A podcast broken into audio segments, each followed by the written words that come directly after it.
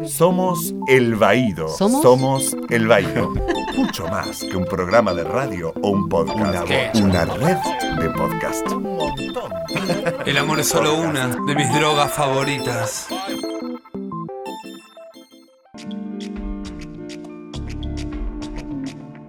Hola, buenos días, buenas noches, buenas tardes, ¿cómo están? Eh, otra vez un programa del Baído, un podcast del Baído especial, esta vez en conmemoración del Día del Orgullo Internacional LGTBIQ.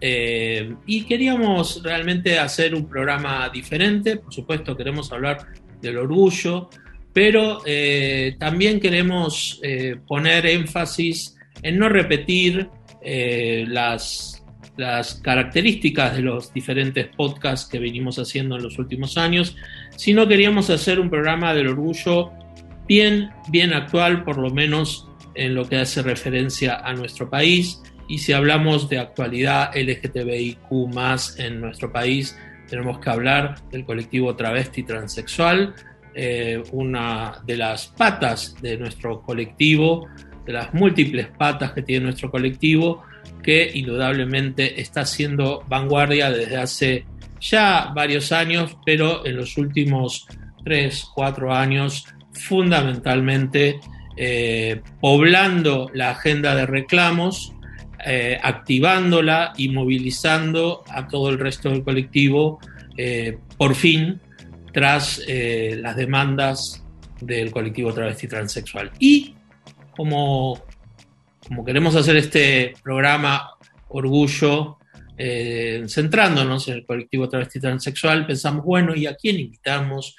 Eh, hacemos un conjunto de voces. Dijimos, nos juntamos el otro día vía Zoom y dijimos, no, vamos a, vamos a, vamos a elegir y nos pareció pertinente, la tuvimos ya como invitada eh, cuando fueron las elecciones, fue una de nuestras eh, candidatas, eh, cuando digo nuestras, porque fue candidata del colectivo LGTBIQ más, y también nuestra porque fue una invitada elegida por el Baído. Ella es una activista y una, una militante política eh, y una activista LGTBIQ. Eh, creo yo, eh, personalmente, puedo equivocarme, ahora le preguntaré a ella, la que tiene el perfil peronista más marcado, se le, brota por los poros el peronismo y queríamos invitar, por eso elegimos a Paula Raigada, referente de la Neliomar, militante eh, peronista, eh, militante LGTBIQ, asesora en el Parlamento, antes también había sido asesora en la legislatura de la Ciudad de Buenos Aires, miembro de la Dirección de Mujer y un montón de cosas más. Búscanos en tu aplicación favorita, Spotify, Apple Podcasts, Google Podcasts como arroba el Dale, búscanos en Spotify, Apple Podcasts, Google Podcasts, en tu... Dale, búscanos en Spotify, Apple Podcasts, Google Podcasts o en tu aplicación favorita como arroba el Paula, no te presento más, queremos escucharte a vos. ¿Cómo estás? Bueno, estoy muy bien. Eh, creo que la, alegría no, no me cabe en el cuerpo por lo que ha pasado en este tiempo y las cosas que vienen sucediendo, a pesar de otras cosas que todavía no suceden. ¿no?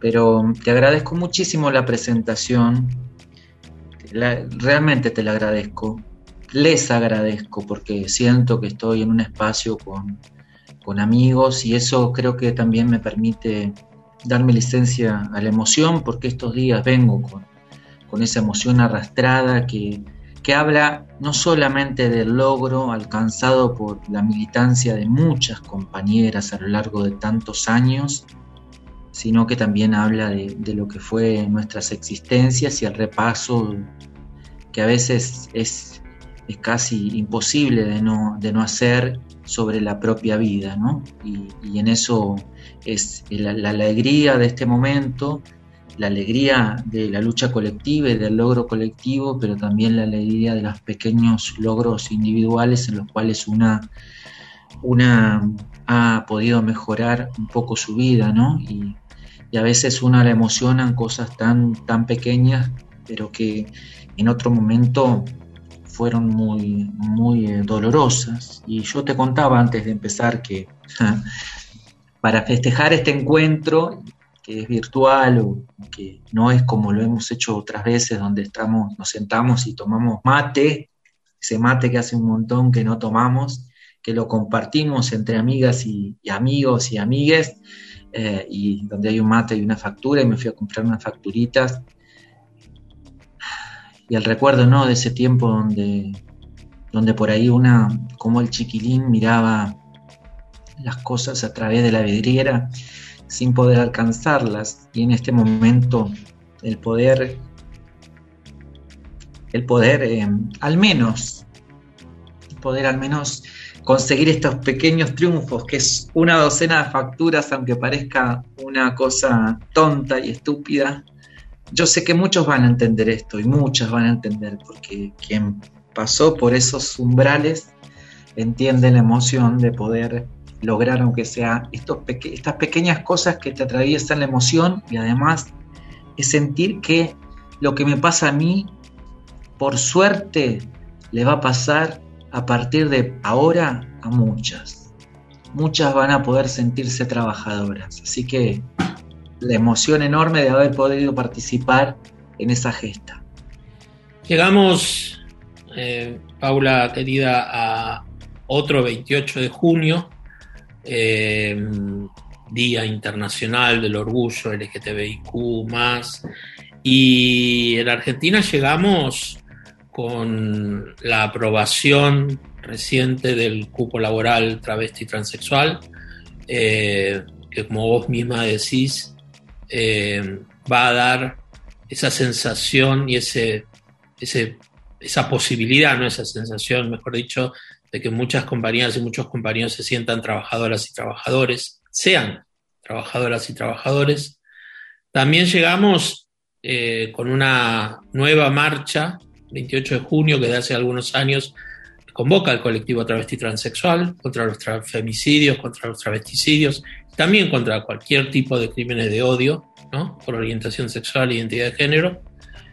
Llegamos también con casi cuatro meses de la desaparición de un pibe trans, de Huel de la Torre, y llegamos también eh, con esto que lo hablamos ahí medio como ¿no? Se va hablando por entre, entre gente, entre conocidos, de que, bueno, muy bien, ya está el colectivo LG representado en el Congreso y en muchas legislaturas, pero ¿qué pasa con las bancas travestis y transexuales de una vez por todas? ¿Qué pasa con esa banca donde resuene una voz de una compañía travesti, de un compañero transexual, de una compañía transexual. Y empecemos por ahí, por el final, si crees. Yo creo que es un tiempo de, reivindicaciones, que es donde, porque cuando vos hablaste y ibas mencionando paso a paso la agenda, es una agenda de reivindicación a un colectivo que fue marginado, eh, que hemos pasado muchísimas privaciones. Y entre, entre las privaciones que tuvimos fue la falta de ejercicio de la palabra, porque nos la negaron. Hasta hubo cierto ejercicio de la tutela con nuestros cuerpos. Y hoy hay tantas compañeras y tantos compañeros que empiezan a parecer que es necesario la representatividad de esos compañeros y sobre todo quienes militamos en los espacios partidarios no solamente tenemos la representatividad de los compañeros y las compañeras trans, sino tenemos la representatividad de una clase social que es a la que pertenecemos, una clase social igualmente vulnerada en muchos puntos a nosotras. Y eso es lo que genera más representatividad todavía en muchas de las compañeras, porque, porque son esa conjunción de necesidades que necesitan una expresión y necesitan una voz.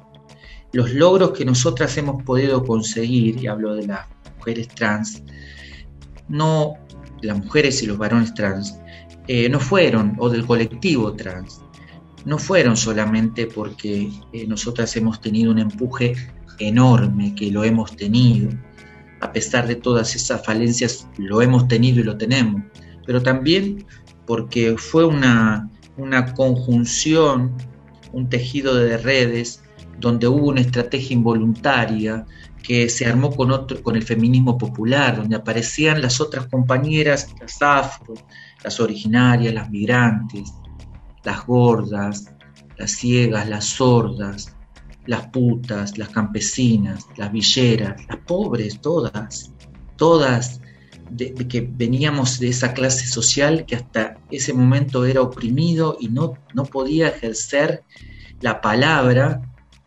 irrumpe ese nuevo feminismo y permite que esas voces aparezcan junto con la nuestra. Y la sororidad de muchas compañeras hizo comprender que ese momento había que hacerlo y había que, lo que había que resolver era lo más urgente y en este caso era que nuestro colectivo dejara de tener esa, ese fatídico promedio de 35 o 40 años. Por eso en ese orden de prioridades, las compañeras con un gesto de generosidad enorme acompañaron nuestra lucha y la hicieron propia y estamos viviendo este tiempo. Pero nosotras no solamente nos unimos por, por la idea de ir por esa lucha en común, sino que lo común era la lucha, la lucha por la injusticia, la lucha porque nuestras compañeras no solamente tengan representatividad y voz, sino que tengan garantía de muchos de los derechos que hasta ahora no poseen. Nosotras, las trans, las travestis, en el caso mío también, lo que hicimos fue aunar esas voces, tratar de hacer un tejido fuerte para que fueran lo suficientemente fuertes como para que si hay una sola voz pueda representar con generosidad al resto de las voces. Por eso las afro cuando iban a hacer una actividad siempre hablaban del cupo trans. Por eso las originarias hacían lo mismo. Por eso las gordas también eh, manifestaban lo mismo. Y así logramos esa gran unión que luego cuando el aparato partidario, distintas organizaciones de políticas partidarias también nos acompañaron, eso se hizo mucho más fuerte. Y claro que la demanda que existe hoy, que tiene que ser escuchada, porque aquí no somos todavía, al pueblo le falta quizás que le den el espacio para generar la verdadera representatividad y que no sean tres o cuatro quienes eh, con la lapicera cierren los nombres que van en las listas, porque todas y todos sabemos que no siempre los nombres que están en las listas, que componen la totalidad de la lista, son lo representativo o lo que luego va a ir a, a satisfacer las demandas del pueblo. Es un tiempo en el que hay que reparar esas injusticias y también es el tiempo que, además de cuestionar el por qué no están estas voces, también tenemos que cuestionar a la clase política.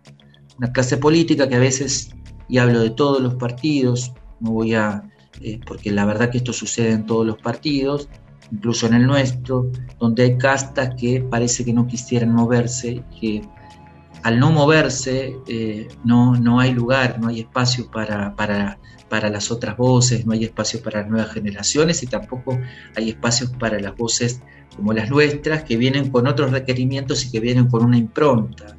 Eh, y que a veces se alejan de la orgánica, pero porque la orgánica partidaria a veces hace que eh, la voz del pueblo quede, quede, no siempre, pero que quede costado, depende de qué partido, depende cómo fueran, fueran las cosas, pero me parece que es un tiempo donde eh, todo implica que hay que tener este enorme gesto de empezar a reivindicar la historia, empezar a reivindicar la militancia y que los, los lugares tienen que ser ocupados por quienes representan o por lo menos hay que darle la potestad de que de que sean representantes del pueblo. A nosotras muchas veces nos dicen que hay que mirar la idoneidad que tenemos para ocupar eh, ciertos cargos. Entendemos que no podemos ser juezas si no hemos estudiado abogacía, pero en el caso de, las bancas, en la, legislatura, en diputados, en diputadas, en senadoras y senadores,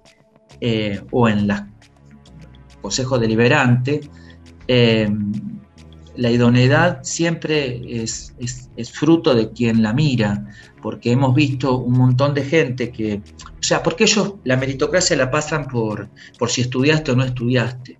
Evita fue hasta sexto grado y sin embargo hizo una obra maravillosa y así hay un montón de mujeres y de hombres que han hecho una gran historia y sin embargo no han pasado por la academia y sin embargo hemos tenido hombres que han pasado por la academia y sin embargo han destrozado el futuro del país y nuestro presente. Entonces, la idoneidad siempre la usan como una forma de, degradación, pero también como una forma de exclusión para que las voces populares, esas que hay como un temor a que nosotras hablemos. Y el temor está por la empatía que sienten las clases populares con nosotras. Porque cuando una habla del hambre, no está hablando de algo que imagina o que lo leyó en el libro, está hablando de algo que lo tiene en el cuerpo, que la, atravesó y sobre todo que lo tiene pegado en el cuerpo porque es una sensación que jamás se olvida. Por eso Evita, cuando hablaba de que había que resolver las cosas con inmediatez, sabía que el hambre no podía esperar, que había que correr a satisfacerlo. Y esa ese es el fuego, por lo menos que a mí, y me emociona decirlo, me emociona porque todo esto ha sido obra de ese amor enorme. Muchas veces no, no quiero hablar del amor al pueblo porque pareciera que una está diciendo algo que repiten muchos y forma parte de esa repetición voluntaria para quedar bien. Pero hay muchas compañeras hay muchos compañeros que realmente les atraviesa ese amor y por ese amor dejan muchísimas cosas. Yo te quisiera contar que nosotros en la Nelly Omar, nosotras en la Nelly Omar, durante la gestión anterior, la hemos pasado muy mal. Yo he llegado a vender mis muebles para sostener el espacio, porque el espacio era un lugar de contención, era un lugar de resistencia y era un lugar donde aquellos que sentían todo ese amor al pueblo y todo ese amor para satisfacer una causa, no sabían dónde encontrar un, páramo donde, donde poder liberar ese amor porque había mucha desidia, donde encontrar a pares para poder, eh, para poder este, hacer algo o para encontrar una estrategia para que ese desamor, desamor que había en ese gobierno pudiera terminar. Y el anhelo Omar se arma y, y si algún día tenemos la suerte de que vengas y que vengan, vas a ver que el primer salón es un gran living, es como el de tu casa, un gran living lleno de fotos de actrices que por ahí solo las conocemos, vos las vas a conocer a todas seguro, al puto viejo. sí. Donde está Zuli Moreno, Tita Merelo, Fanny Navarro, todas esas actrices, pero es un gran living, un gran living, porque la idea era que como estamos muy cerca de la, de la villa 1114, las señoras cuando vinieran, los señores cuando vinieran, se sintieran en su casa y que no sentían, no sintieran que venían a una unidad básica donde se les iba a imponer determinada ideología. Porque en, la primera, en el primer salón, que es el más grande, solo hay dos fotos partidarias, que son mis fotos con Cristina y es mi foto con Alberto, y no decidí yo ponerlas, la decidieron los compañeros y las compañeras quizás por un gesto de generosidad para conmigo, pero después todo el resto, que es lo que yo elegí, son fotos de actrices, bueno, también, también es importante eh, darle nuestras propias características a nuestros propios espacios dentro de nuestros propios espacios partidarios, si es que así los tenemos. Em, a mí, me, a mí me, gusta mucho em, esto que dijiste al principio, ¿no? De la sororidad y de cómo un montón de compañeras fueron eh, sumando a los reclamos propios el reclamo también del colectivo travesti transexual. Hoy, hoy, como es domingo, se festejan o se conmemora en muchos países, porque mañana es lunes 28, el, el, orgullo, ¿no? Y han salido varias notas sobre la Argentina y han salido varias notas sobre el colectivo travesti transexual.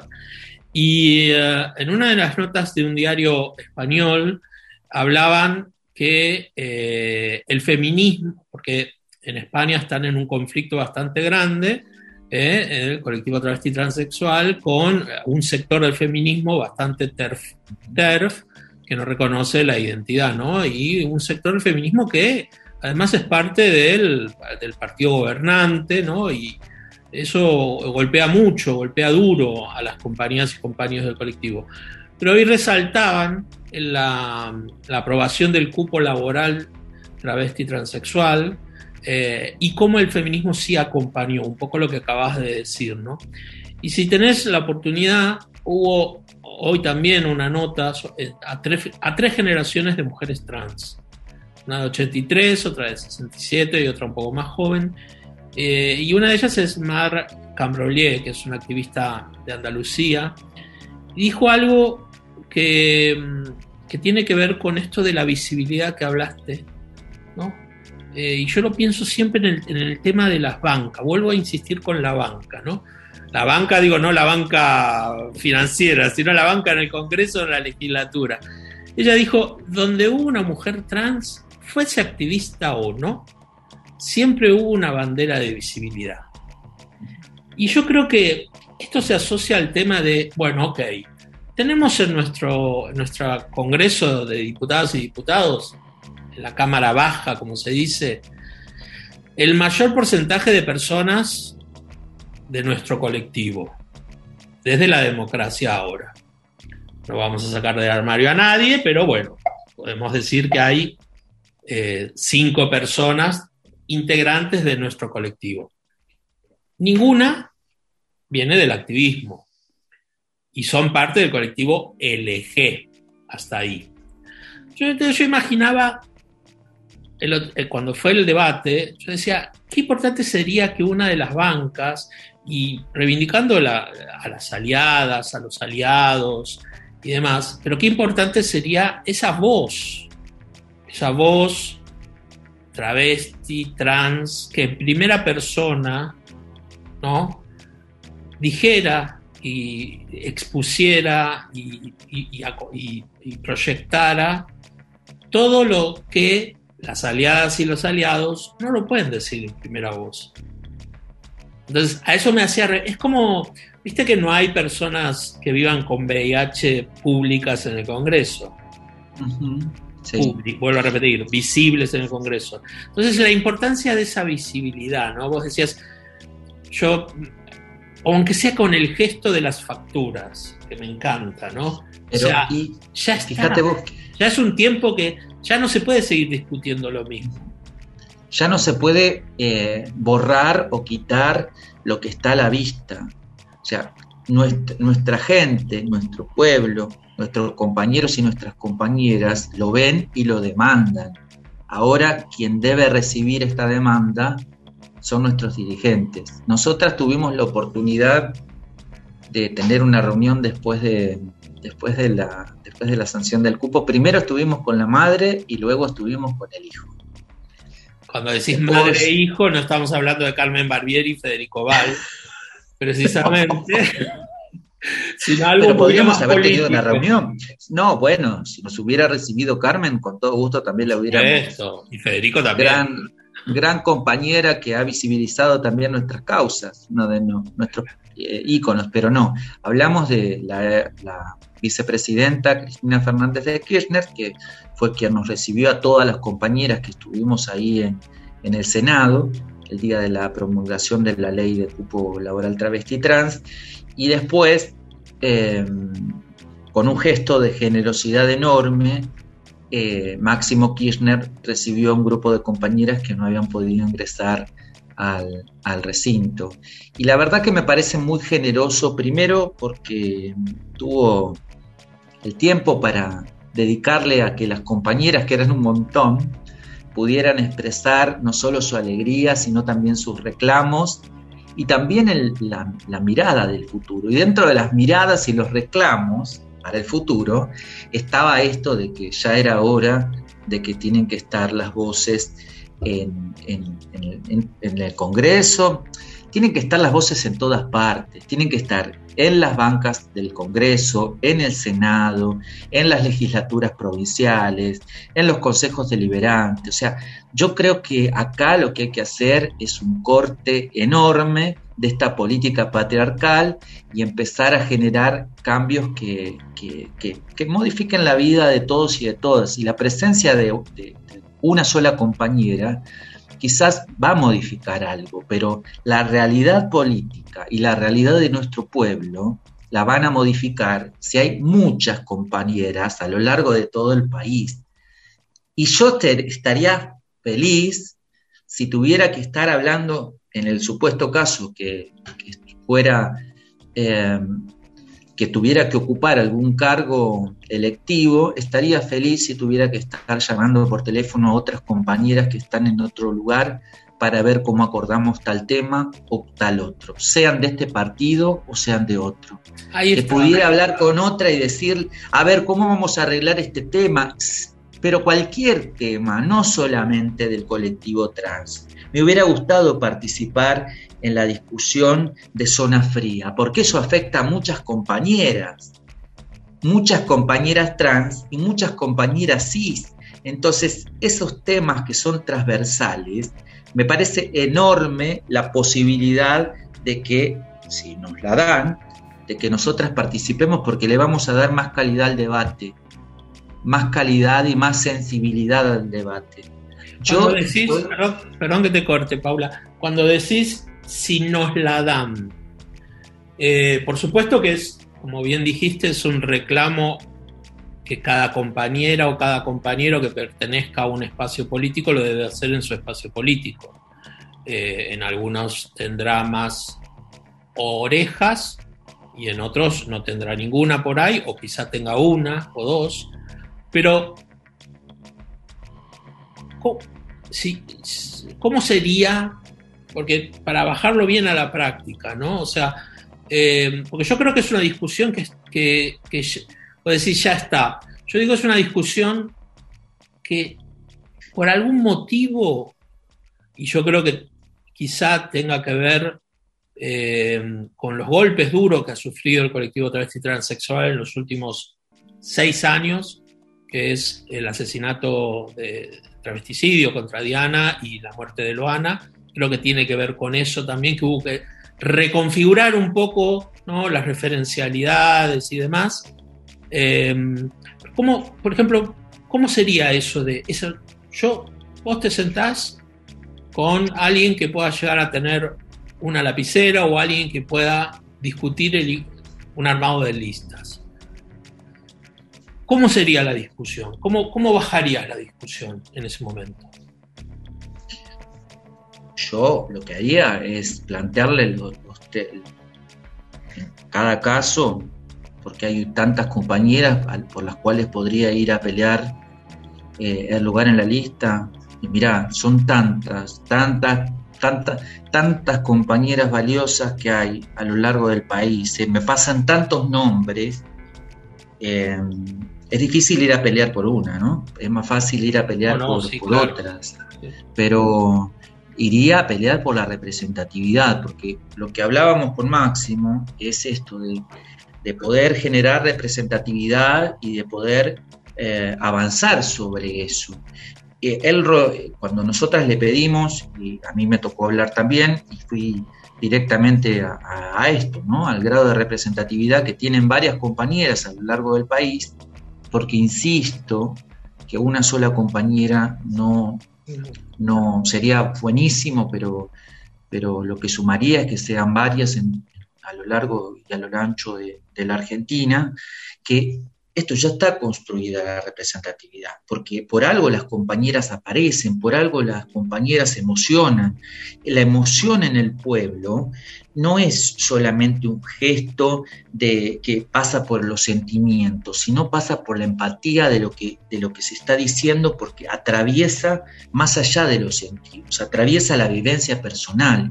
Por eso genera esa empatía, porque si vos hablas de la necesidad de cobijar de alguna forma, de que el Estado cobije a ciertos lugares del pueblo, porque son zonas donde hace mucho frío, y claro, vas a lograr la empatía porque lo vas a lograr, pues lo estás diciendo porque también lo padeciste. Nosotras podemos hablar de la, por ejemplo, que es parte de lo que va a venir en la agenda, la discusión de las personas que viven, eh, que viven en situación de calle. Entonces, ¿cómo no vamos a poder opinar de un tema que lo hemos vivido? ¿Qué traba no ha vivido en la calle?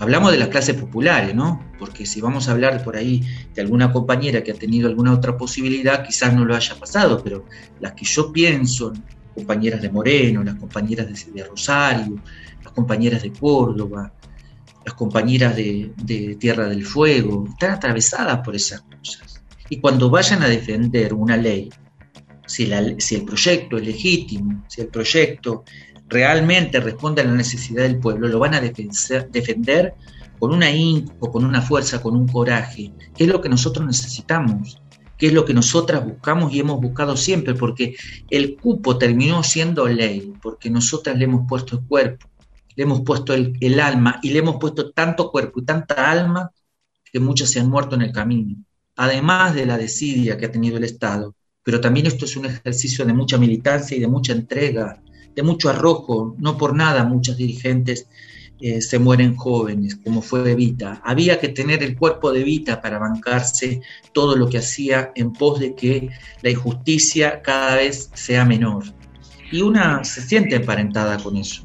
Yo creo que, bueno, como vos decís, agregaría un matiz a que yo creo que el cupo fue ley, o es ley, mejor dicho, porque, como dije al principio, el colectivo travesti transexual es la vanguardia en estos momentos en nuestro colectivo tan heterogéneo, eh, que yo como puto considero que a veces nos perdemos en discusiones realmente muy estériles, ¿no? Si eh, vale más un puto que le gusta ir a bailar a Palermo o un puto militante, no sé qué, yo esas discusiones la verdad eh, me, sacan, pero bueno, porque por ahí porque estoy vieja y estoy cansada, por ahí si estuviera 20 años menos estaría discutiendo en, ese espacio.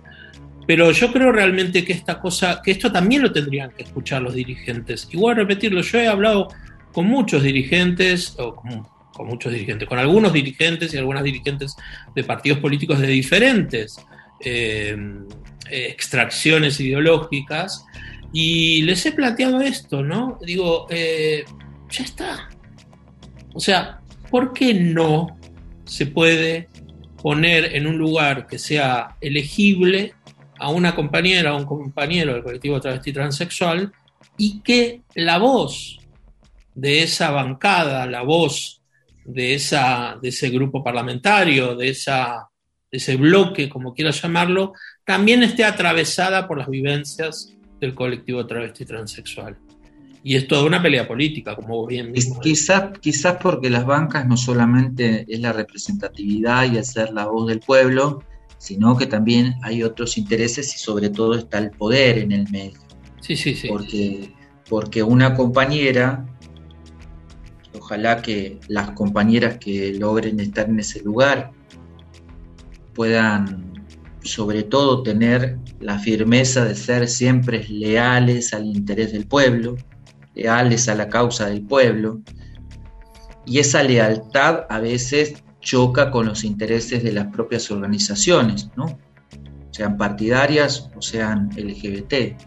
Em, fíjate vos con esto que vos hablabas de que es el tiempo de, las trabas y hablábamos de, de Stonewall, que justamente quienes eh, lideran Stonewall son compañeras trans que recién ahora empiezan a ser reivindicadas.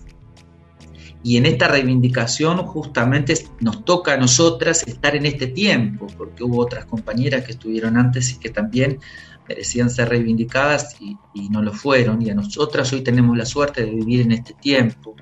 Pero mm, para la construcción de que, que no haya posibilidades de que no haya representación, también tiene que ser una construcción social donde nuestro pueblo, además del feminismo, el resto de los compañeros y las compañeras, puedan exigir a los dirigentes que esto se plasme en una lista. se plasma en una lista como algo concreto. a mí me tocó estar en la, en la elección anterior en el puesto número 10, el cual agradezco muchísimo. Candidata pero... diputada por la Ciudad de Buenos Aires en el puesto 10, exacto. Exacto. Eh, difícil agradezco. de entrar. Eh, difícil de entrar. En la ciudad imposible, te diría. No, bueno, imposible. que cambiar, no sé, creo que Menem fue el que ganó con el peronismo en la ciudad. Pero, pero tampoco tuvimos tampoco. tanta, mm. tanta, porque tendríamos que tener, tenemos, son 12 diputados los que se van a renovar por Buenos Aires. Entonces tendríamos que ganar por lo menos, para tener 6 tenemos que tener el 50%. Sí, no, es imposible. Entonces, eh, no, son un poco más, perdón, son un poco más los que renuevan. Eh, pero de todos modos, más allá de, de, del lugar que si es el décimo o el octavo, tampoco es un lugar en el que se pueda tener posibilidades de entrar, sino que es un lugar simbólico. Quizás en otra fuerza eh, sí sea posible, porque en, en, la ciudad de Buenos Aires es la fuerza eh, mayoritaria, pero no, no, no, en el caso del Frente de Todos. Yo creo que lo que hay que hacer aquí es, eh, primero, un gran gesto de nobleza, porque fíjate vos que a un mes del cierre de listas, la gran victoria, la gran victoria para el Frente de Todos y de Todas es la nuestra. Si hay algo que levanta la bandera del peronismo, voy a hablar de nuestro frente, ¿no? Acá no quiero, no es que quiera dejar a nadie afuera, sino que voy a hablar específicamente de lo que sería el armado de lista de nuestro, de nuestro frente. Si algo hemos tenido como victoria, como fuerza gobernante, como fuerza oficialista en este último mes, ha sido la ley de cupo laboral trans, digo en la reivindicación de derechos, está bien, hubo otras, leyes, otras leyes hace muy poco, pero acá... Sí, pero viste que, que se arma con bueno, tiene que, bueno, primero que juega con la paridad, ¿no? También que yo tengo una visión sobre la paridad que es muy binarista. Digo, la paridad es hombre-mujer y las personas lo es. lo es. No sabemos. Lo es. Para lo mí. Es. es una opinión es. personal. Coincido, luego, coincido. luego viste que está esta cosa de, bueno, hay que poner alguien que del sindicalismo, hay que poner a alguien que de, de, los, de la juventud, ponele. Hay que poner a alguien que, bueno, digo, como vos misma decís, y no es que yo quiera armar la lista por capital de, del Frente de Ojalá la armaras vos, porque si me está, ojalá que la armaras vos, porque si, ya que me estás llamando, seguramente me pondrías primera. No sé si primera, pero por ahí segunda o cuarta. No me pongas décima, te lo pido. No, no, no sé. No, bueno, pero volviendo a esto, eh, porque es algo que a mí ocupó bastante espacio de la, entrevista, porque es algo que a mí me interesa mucho, porque esta voz yo creo que sigue siendo tutelada, aunque sea por aliadas y aliados. Digo, es mi opinión. Eh, escuché por ahí, leo bastante, a veces leo pero no me meto, ¿no? Eh, que algunas compañeras, contentas por supuesto con el cupo, criticaban un poco que se, sentían, se sintieron un poco solas en relación al, al apoyo del, del resto del colectivo. ¿Vos ¿Qué opinas de eso? ¿El resto del colectivo LGBT? Sí. No, yo creo que... No, yo no creo eso. No, la verdad que no. ¿Sabes por qué no lo creo? Porque uno de los reclamos que nosotras teníamos era que no nos eh, quiten la voz. Entonces, me parece que si vos reclamas que te quiten, que, dejen de hablar por nosotras, eh, compañeros y las compañeras lo que habrán hecho es acompañar desde el lugar que corresponde. Hay compañeros que no han hecho desde ese lugar y que se han querido apropiar de esta lucha. Y la verdad es para criticar eso. Yo no siento que haya habido falta de presencia. En todo caso, habrá habido algunos gestos que son un poco más respetuosos. Sí, Vos, yo, yo, no sé si yo creo que ha habido 2019, una gran alegría, una gran alegría colectiva por lo menos no. eso se ha notado, una gran alegría de, de, no veo que el colectivo haya salido a decir ufa, ¿no? Sino al revés, como una gran no, alegría. Habrá, habrá que ver quién, el espacio quién, habrá que ver quién opina y, desde qué lugar lo opina, pero no, no, no, yo no te puedo decir eso porque no lo siento. Eh, muchas compañeras y muchos compañeros estuvieron ahí bancando. O sea, la mayoría de los compañeros eh, gays, maricas, han bancado esto, lo mismo que las compañeras lesbianas, bisexuales, o sea, no, no, no, siento que, haya sido lo contrario. Lo que sí puedo recordar es que nosotras hemos pedido que nos dejen hablar a nosotras en voz propia, porque ya ha pasado en el 19, en el 19, eh, el proyecto que ya estaba casi a punto de ir a comisiones y fue a comisiones se cae por las disputas internas de las organizaciones eh, hegemónicas cuyas cabezas detrás o segunda o lo que fuera, pero la cabeza, la pensante son gays y lesbianas y ese proyecto se cae porque no se ponían de acuerdo sobre el nombre que querían, que querían ponerle a la ley. Fíjate vos qué gesto, ¿no? O sea, era más importante el nombre de la ley que que las compañeras se dejen de cagar de hambre. Entonces, nosotras lo que hicimos después de ver eso, por suerte, es tratar de bajar los decibeles de las propias internas del colectivo travesti trans eh, y poder ir en el mayor marco de unidad, a pesar de muchísimas cosas, para que esto salga. Eh, pero esto lo hicimos nosotras, nosotras exigimos esto, nosotras exigimos que esos compañeros y esa compañera eh, den un paso al costado, porque esto es algo nuestro. Entonces, lejos podemos decir que no nos acompañaron. No nos acompañaron. Puede ser, entiendo, y justo ahora que empiezo a rememorar, puede ser que la falta de acompañamiento sea direccionado hacia una organización en especial que nos ha, por lo menos a las militantes del grupo, eh, nos ha maltratado por todos los lugares, desde decirnos miserables, muertas de hambre y cobardes, hasta ir por la ley de mínima, eh, nos han dicho cosas peores, ¿no? Pero esto es lo que se puede decir en, en público. Puede ser que sea desde ese lugar el reclamo, una organización en especial, pero después el resto, yo lo, vi en la plaza, eh, los vi festejando. Quizá está muy bien esto que decís de que, bueno, de que si realmente cree alguien que es una ley de mínima, más razón para que eh, las voces travestis transexuales estén eh, peleando por una ley de máxima, porque ¿quién mejor que el colectivo travesti transexual sabe que es lo máximo o lo mínimo, ¿no? Me parece. Esto, esto no es una ley de mínima. Primero, lo dice una ley de mínima, lo dice alguien que redactó hasta, o que cree haber redactado hasta la Constitución Nacional. Eh, nosotras armamos el proyecto de ley. Nadie puede venir a discutir lo que hemos hecho. Nadie. Y a mí no me lo va, conmigo no, como dijo la escritora. Conmigo no. La señora. Yo estuve desde el primer momento militando esta ley, cuando nadie nos abría una puerta cuando nadie nos daba bolilla, cuando íbamos y les golpeábamos la... y a vos te consta aparte. Sí, sí, Hombre.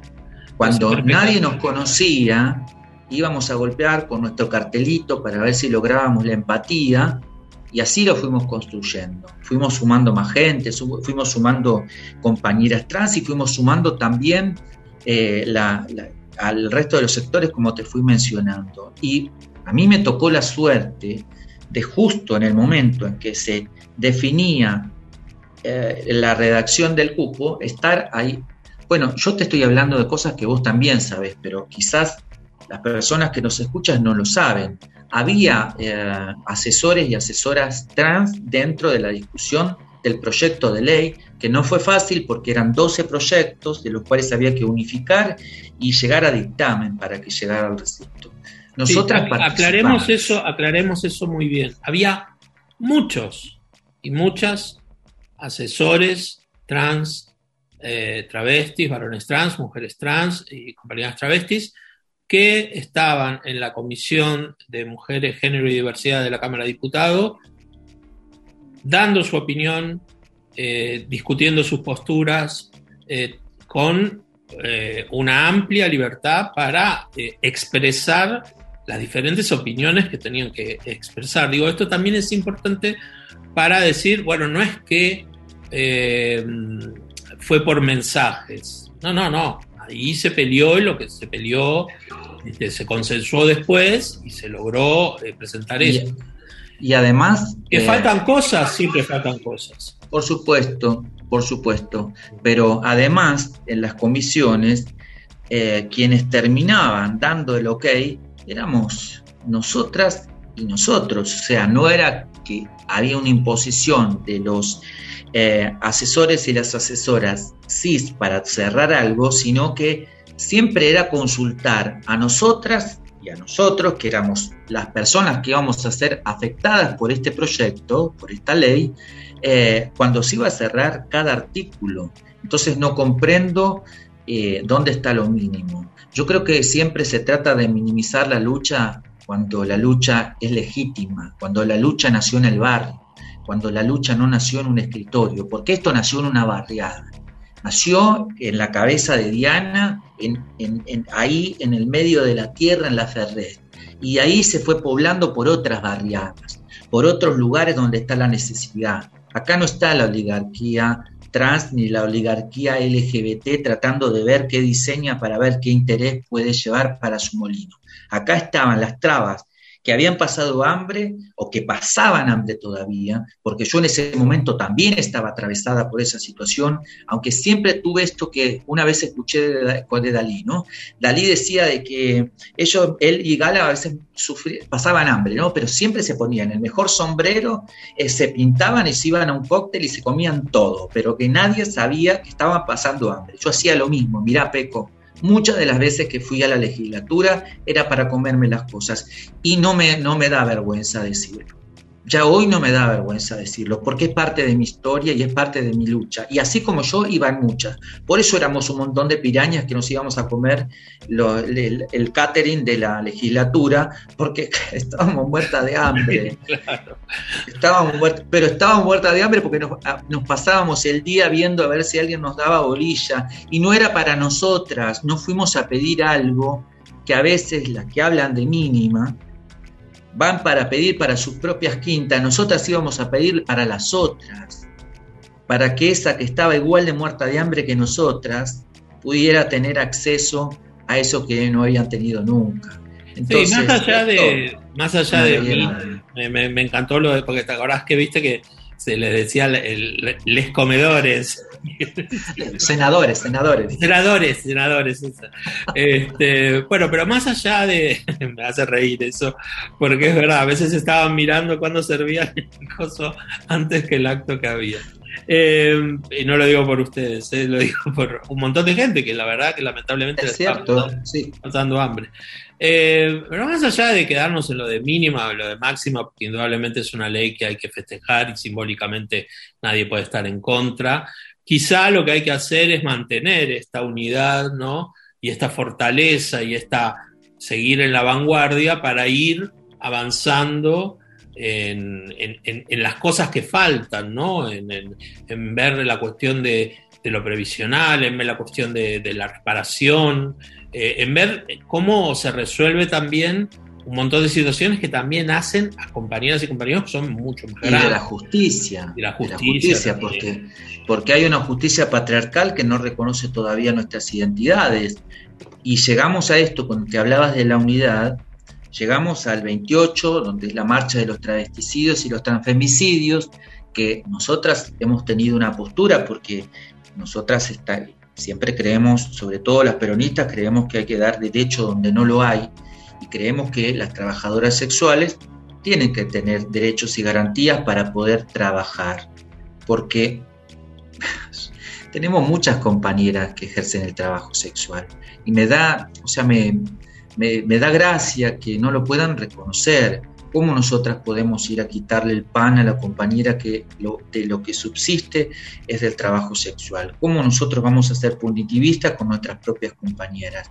Y mira qué casualidad, antes de, redondear lo que te estaba diciendo, que mm, las compañeras que, que defendemos a las trabajadoras sexuales somos las compañeras que hemos hecho todo lo posible para que haya la mayor cantidad de compañeras trans trabajando compañeros trans trabajando en el Estado, que andamos ahí eh, golpeando puertas y rompiendo eso que vos ya sabés para que entre alguna compañera a trabajar, entre algún compañero a trabajar para mejorar su vida, para mejorar alguna situación que pasó.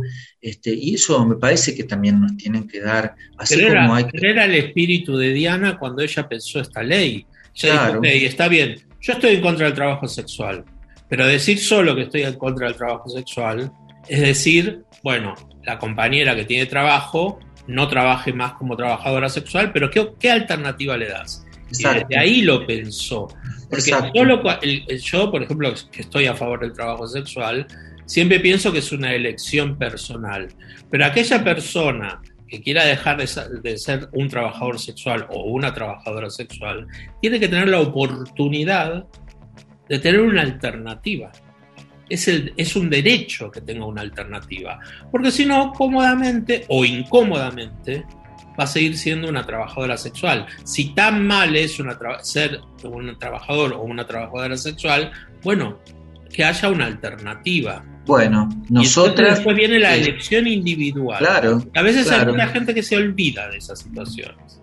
Nosotras que hemos sido trabajadoras sexuales y que hemos padecido la violencia que existe sobre las trabajadoras sexuales la persecución de la fuerza de seguridad sobre las trabajadoras sexuales, porque lo hemos vivido en carne propia, mira, siempre volvemos a lo mismo, ¿no? La representatividad por, por vivencias en común.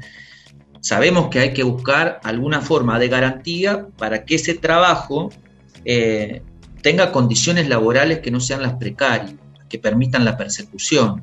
Por eso nosotras creemos que hay que darle esa garantía, pero también hemos creído y hemos defendido desde la primera hora la opción laboral por el trabajo registrado, porque creemos también que además de necesitarlo, es la idea del cupo, el espíritu del cupo siempre fue generar generar oportunidades donde no las hubo, sobre todo generar oportunidades en las viejas, que no tuvieron la oportunidad de ir a la escuela, no tuvieron la oportunidad de que le abran una puerta para poder trabajar. Por eso es tan importante esta ley. Por eso me llena de alegría poder haber ayudado a que a que llegue hasta el final. Por eso me da alegría de poder haber estado con mis compañeras, siempre pendiente de que esto salga y siendo como ese pajarito que está siempre taca taca, buscando que en cualquier lugar donde haya visibilidad, poder meter en el discurso el que es era una necesidad que se sancionara la ley de cupo laboral travesti trans. Y hoy veo, a mi, veo una compañera que ella siempre me dijo, yo siempre pensé, creo que ya te lo había contado la otra vez, que para mí la ley de identidad de género era un hito, era una cosa que había eh, roto con la historia. Y ella me dijo un día, así que fue muy lindo, fue muy lindo, fue muy lindo, tenemos el, cartón, nos permite que, vayamos a votar, todo, pero que ella seguía parada en la esquina eh, chupando, ya saben qué cosa, además de frío, chupando otras cosas. Eh, y que necesitaba una opción laboral más que esa, porque ya no quería estar ahí. Y claro, esa ley que para mí era un hito, de repente se me cae con la realidad de que nos permitió avanzar, pero nos permitió dar un primer escalón, porque faltan muchos escalones y había que subir un escalón más con otro derecho más que era el ejercicio del trabajo con relación de dependencia. Y esa compañera, a través de ese de momento de esclarecimiento en el que una vez se sale de la realidad y la necesaria, eh, la necesaria palabra de quien lo vive te vuelve a la realidad, te vuelve al eje y el poder decir que esta compañera hoy es una trabajadora del Honorable Congreso de la Nación. Y los, hace unos meses que tuvimos una reunión con, con los diputados y las diputadas que habían hecho posible que se creara el programa, dijo esto que a mí me atraviesa y, me emociona todavía, ¿no? Dijo, ni en los mejores sueños hubiese pensado lo que estoy viviendo hoy. Lo que estaba viviendo hoy era ser trabajadora. El mejor ejemplo, creo que crea esto, ¿no? Lo, que mejor, dos cosas, ¿no? A mí me, para mí fue un gran símbolo, ¿no? Eh, la incorporación al Congreso, de, bueno, al Congreso digo, a, las cámaras de Luz Aimé de ser una, una perseguida eh, a, ser una, a ser una trabajadora. Y eso creo que es un símbolo muy importante. O sea, es que el día, el día que se aprobó la ley, em, bueno, yo tengo la costumbre de escuchar el programa de Franco Torchi. Franco hizo un, clarísimo y, potente editorial en relación a, lo que significaba el logro de la ley, ¿no? Dijo algo que, es verdad, es verdad. La ley eh, permite que haya el 1% de trabajadores y trabajadores en el Estado. Ahora, todas estas personas que critican tanto al Estado y que en general trabajan de la privada, ¿qué van a hacer? Digo, porque las empresas privadas también tienen la libertad de contratar a las personas travestis y transexuales. Digo, si están tan en contra de que se agrande el Estado, podrían ofrecer perfectamente trabajo a las compañeras y a los compañeros del colectivo travesti transexual. Digo, porque acá empieza la hipocresía, ¿no? Entonces me, parece, me pareció un, punto muy interesante también para, para, enmarcarlo dentro de esta, de esta ley, ¿no? Porque esta ley lo que dice es, bueno, el Estado va a promover ¿no? este, este cupo, pero también hay una responsabilidad para lo privado, ¿no? que siempre se queda como medio enemigo del Estado. Bueno, ahora eh, hay una, una solución, una alternativa, y hay una libertad para realizarlo. Fíjate vos que en eso que vos planteas, también hay un juego hipócrita, porque hay algunas empresas que te dicen, bueno, pero yo, yo incorporo a personas trans, yo busco, pero no hay. No hay, claro. Sí, como te dijo el otro día un periodista que no le vamos a nombrar, que ¿cómo a usted no le dejaron estudiar? Eh, bueno. O sea, se sorprende. Es culpa, es casi como culpa del colectivo transexual. Pero sabes que, sabes que yo tomé de eso que debe haber mucha gente que, no que piensa lo mismo. Y que no tiene ni idea. Sí, sí, sí. Que no tiene idea del promedio de vida que tenemos, la vida miserable. Este, que siempre se quedan con la imagen de, de la chica que anda en el carnaval, dichosa de la vida, joven siempre, escultural. o de alguna, alguna, muy pocas que llegan a un lugar eh, de mucho que no es una llegada fácil, pero pero, pero además además con, con, la imagen no de ser siempre la que anima la fiesta, la que es feliz, la que tiene chiste, la que se burla de su cuerpo. Y no todas eh, no todas les causa gracia decir que la barba de no sé qué de Pedro Picapiedra. O sea, a mí era un tema que me acomplejaba mucho, porque ayer me pasaron un, reportaje donde una de estas eh, compañeras hablaba de esta forma y mm, eh, hablaba de que si no salían a la noche, si salían en el día, eran Pedro Picapiedra, con una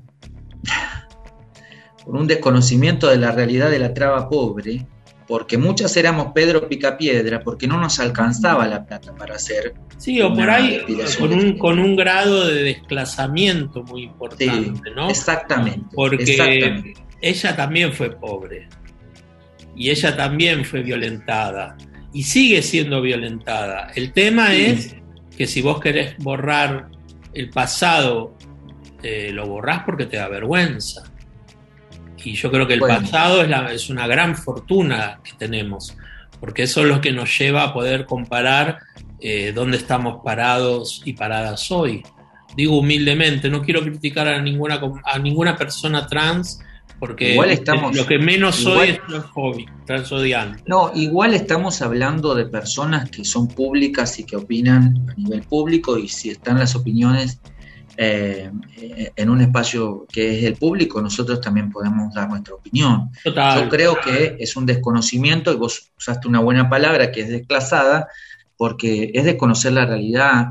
A mí, yo tengo una tez un poco blanca, eh, muy a mi pesar, eh, pero y tengo un pelo muy negro, y tenía un vello en la cara que era la sombra para mí siempre fue fue algo que sufrí un montón, pero no había eh, sufría mucho con la depilación con cera y después la definitiva en el primer tiempo me dejaba la cara hecha pomada. Sí, que además tener el dinero para hacer ese tipo de... O sea, esto, es lo que yo digo lo de la voz.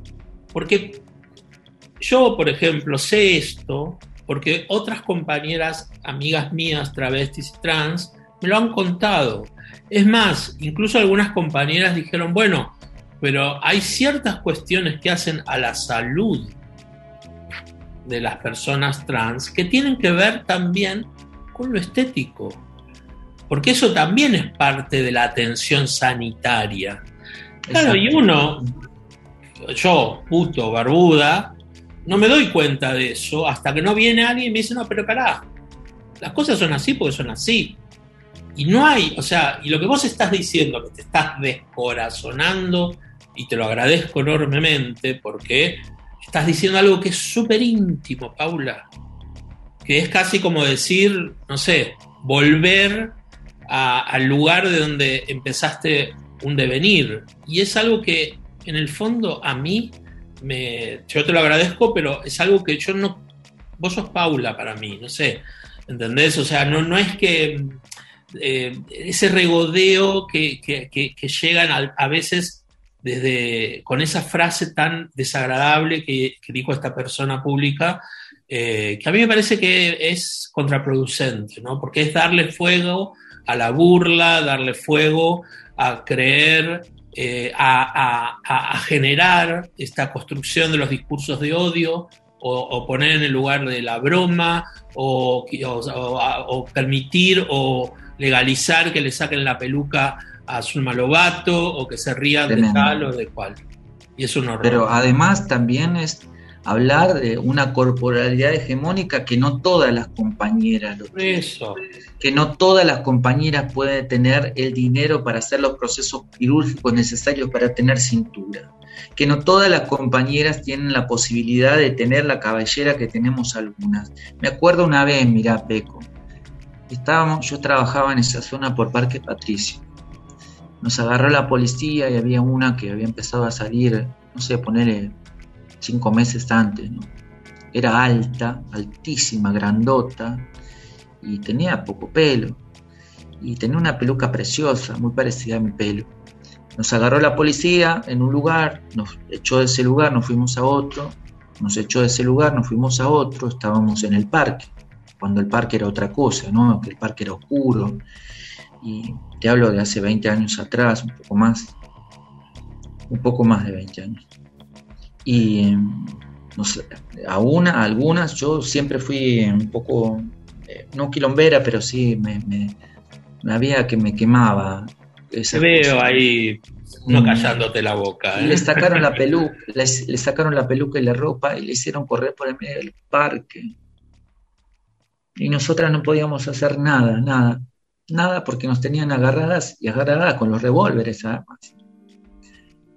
Es tremendo que alguien pueda decir esas cosas porque esa compañera no la pasó bien y no era Pedro Picapiedra, era una compañera igual que nosotras que tenía las mismas necesidades, que salía a trabajar igual que nosotras, que no salía en el día no por ser fea, sino porque vos salías en el día y te agarraba la policía y te llevaba y te dejaba crecer la barba solamente para humillarte, para hacerte dar cuenta de que vos no eras una mujer.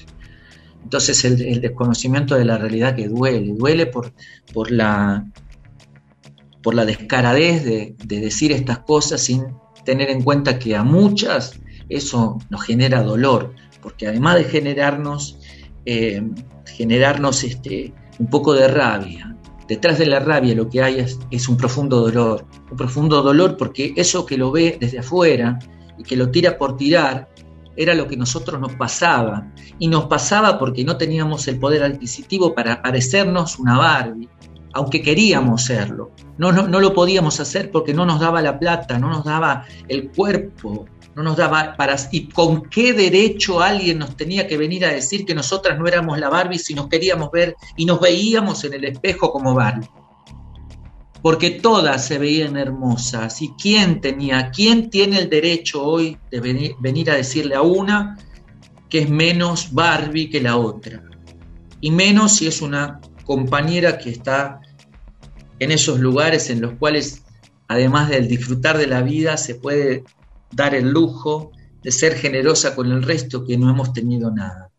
Pero bueno, para no seguir ando sobre esa persona Sí, que no sí, vale. No, no, pero solo para terminar, volviendo a lo que vos decías, ¿no? Al Eh, de llego- que- llego- vuelvo a, a lo del 28, que en esto que vos hablabas del proceso que se van dando y que, que las organizaciones, que los espacios trans empiezan también como a entender que la unidad termina siendo la unidad de criterio en algunas cosas, ¿no? Porque tampoco es que vamos a estar siempre como hermanitas, eh, porque además es lógico que haya tensión en los espacios donde se dirime poder, donde se dirimen cosas, es lógico que haya.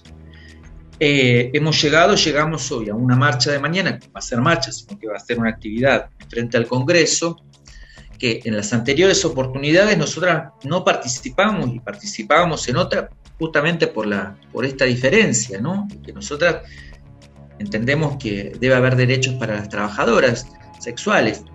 Llegamos a este año con un ejercicio de, de- de- de madurez en el que vamos a estar todas juntas. Me parece que eso es, es parte del tiempo que vamos avanzando, ¿no? que vamos comprendiendo que hay que tener gestos de madurez, pero también que hay que tener gestos en los cuales no, no podemos dejarnos influenciar por voces externas, cis, que son a veces quienes más les importa que, que nosotras, no estoy hablando de todo el mundo, no estoy hablando específicamente de donde hay eh, roles de poder y, y intereses creados que son los mínimos y contados quizás con los dedos de una mano, porque el resto de los compañeros y las compañeras gays y lesbianas han hecho bandera común por nuestras causas. Entonces, está focalizado en algunas personas que intentan siempre romper nuestro, nuestro colectivo justamente para poder, ser, seguir, para poder seguir ejerciendo la tutela sobre nosotros.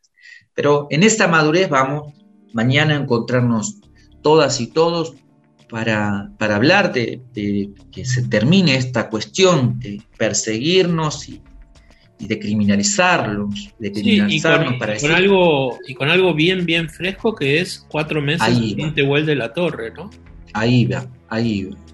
Y que no solamente hablar de los travesticidios y los transfemicidios, porque, porque acá abre una nueva figura, que es el transhomicidio, ¿no?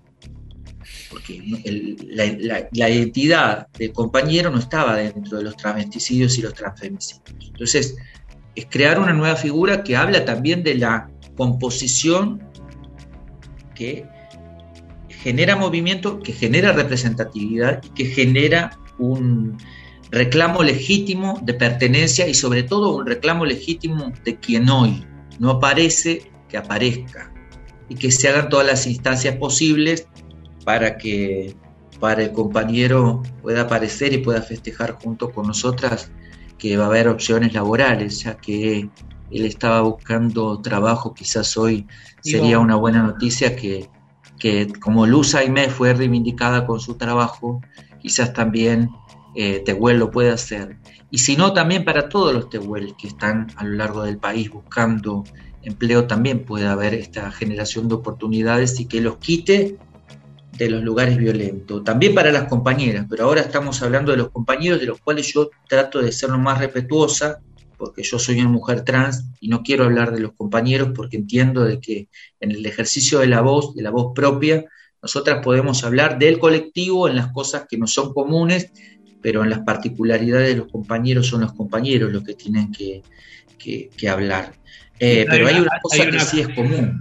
Hay una cosa una concreta, cosa- Paula, que, que- que, bueno, que su, su vulnerabilidad social quizás lo llevaba a Tehuel a buscar laburo de las maneras eh, por ahí menos confortables y ahí eh, aparentemente había una oferta de trabajo o, o- o algo así y desde ese día no se sabe nada de Tehuel y es un escándalo a cuatro meses, creo yo. Y, a- y además el riesgo, ¿no? El riesgo de, de- ante, no tener trabajo es saber que vos te vas a arriesgar, pero te arriesgas por la posibilidad de tener un futuro un poco mejor del presente que estás viviendo. Y luego también otra cosa, que es la forma con que los medios tratan, o algunos medios, para no meter a todos, y a todos los medios por igual, tratan a las personas trans. Las formas prejuiciosas a veces, las formas que siempre tienen de descalificarnos y de justificar lo, lo que nos sucede solamente por ser trans. O no respetar la identidad autopercibida. Entonces, esto también es importante porque nosotras necesitamos que los medios eh, se hagan eco de todas estas cosas que suceden, porque si hoy no están los medios, no, no, no, va a haber una puja real para que se resuelva. Así ha pasado con otros casos que jamás se resolvieron, que hay gente que está presa, pero por ejemplo el caso de Marcela Chocobar, apareció su cabeza con... Eh, es horrible, pero no apareció el resto de su cuerpo y no se sabe qué pasó todavía. Hay gente presa, pero no se sabe qué pasó, si son todos los que deberían estar presos. Y eso es una deuda que tiene la justicia para con nosotras y que esperemos primero que Tehuel aparezca. Y luego que cuando aparezca Tehuel, esto también sea un cambio eh, o algo que sirva de paradigma para cambiar la justicia, para que la justicia tome otra mirada con nuestras corporalidades, porque no es que queremos ser diferentes a todo el mundo, pero por la construcción social de donde venimos hoy por hoy, hay que buscar que nuestras corporalidades tengan un ítem diferente, porque si no la policía nos vuelve a tratar como nos trataba antes. El juez vuelve, a hablar como habló en el caso de algunas compañeras que hablaban masculino. A Celeste Sequeira en dos oportunidades la trataron como él, cuando hay una ley hace nueve años y cuando el juez que es alguien que tiene, que viene de la meritocracia, que tiene todo eso que a nosotras nos exigen para ocupar los lugares, sin embargo, cometen todos esos errores con nosotras y con los compañeros. Entonces, me parece que esto tiene que servir para que, para que esas cosas que no están funcionando empiecen a funcionar de una vez por todas. Pero volvemos siempre a lo mismo, a lo del principio, no reivindicar lo que no ha sido reivindicado hasta ahora. Entonces, ojalá que en, el más corto plazo aparezca el compañero, así podemos festejar su aparición y que se festeje también con, con, eso que estaba buscando, ¿no? la, opción laboral que, se merece y que, que, sería el premio de, este tiempo de incertidumbre y seguramente de, dolor para él. Eh, recordando ¿no? tantos años de nuestro colectivo, recordando eh, los años, la, tenacidad, las figuras, los referentes, las compañías y los compañeros que ya no están. Eh, hacía un link, mientras vos hablabas, hacía un link con hoy, se hizo la marcha del orgullo en Turquía, una marcha que estaba prohibida, prohibida y que fue, eh, por supuesto, reprimida por la policía, violencia institucional del Estado, eh, y yo tuve acceso a un videíto muy, muy simbólico. Era un, un, grupo grande de uniformados, de una guardia pretoriana, armada hasta los dientes, que iba empujando ¿no? la pequeña marcha, la pequeña y, y valiente marcha, y pegado, resistiendo ese avance, había una compañía trans este, bailando feliz.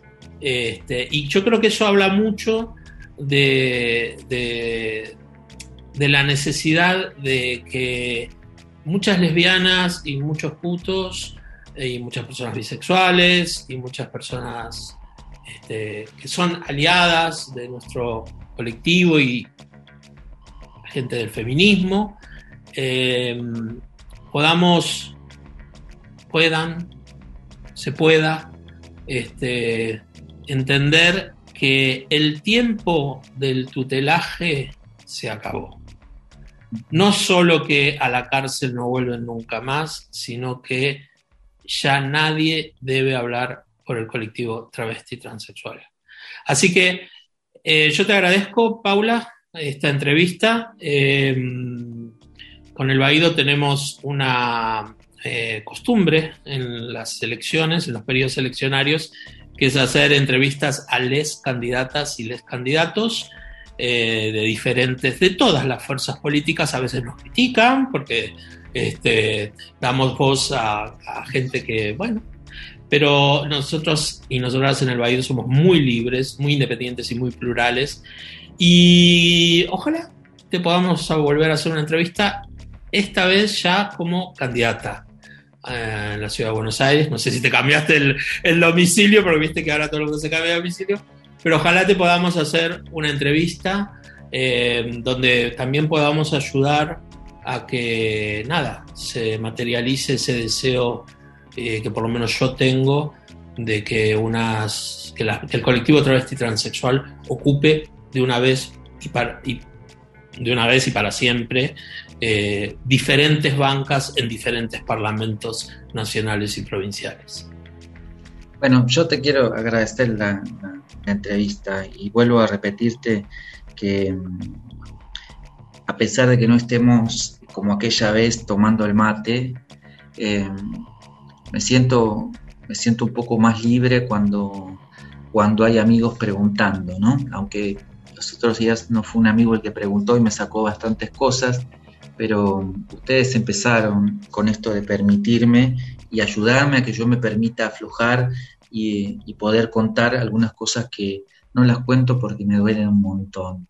Pero sí quiero contarles para, despedirme eh, algo que, que no me cuesta y que me da mucha alegría que es el orgullo de vivir este tiempo, el orgullo de estar viva, viva, viendo que muchas compañeras van a poder ingresar al trabajo formal y viendo la cara de Luz Aimé, y viendo la cara de Janet y viendo la cara de tantas compañeras que están trabajando y que su vida ha empezado a ser mucho más feliz, esa felicidad de ellas es la felicidad que nosotras buscábamos con este proyecto. Pero este proyecto es algo que nos alegra a nosotras, pero también es una victoria de nuestro pueblo.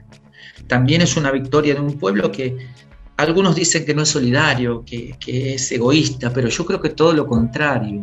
Es un pueblo que abraza las causas, porque esta causa la terminó abrazando al pueblo, por eso tuvimos 200, 207 votos en diputados y 55 en senadoras y senadores.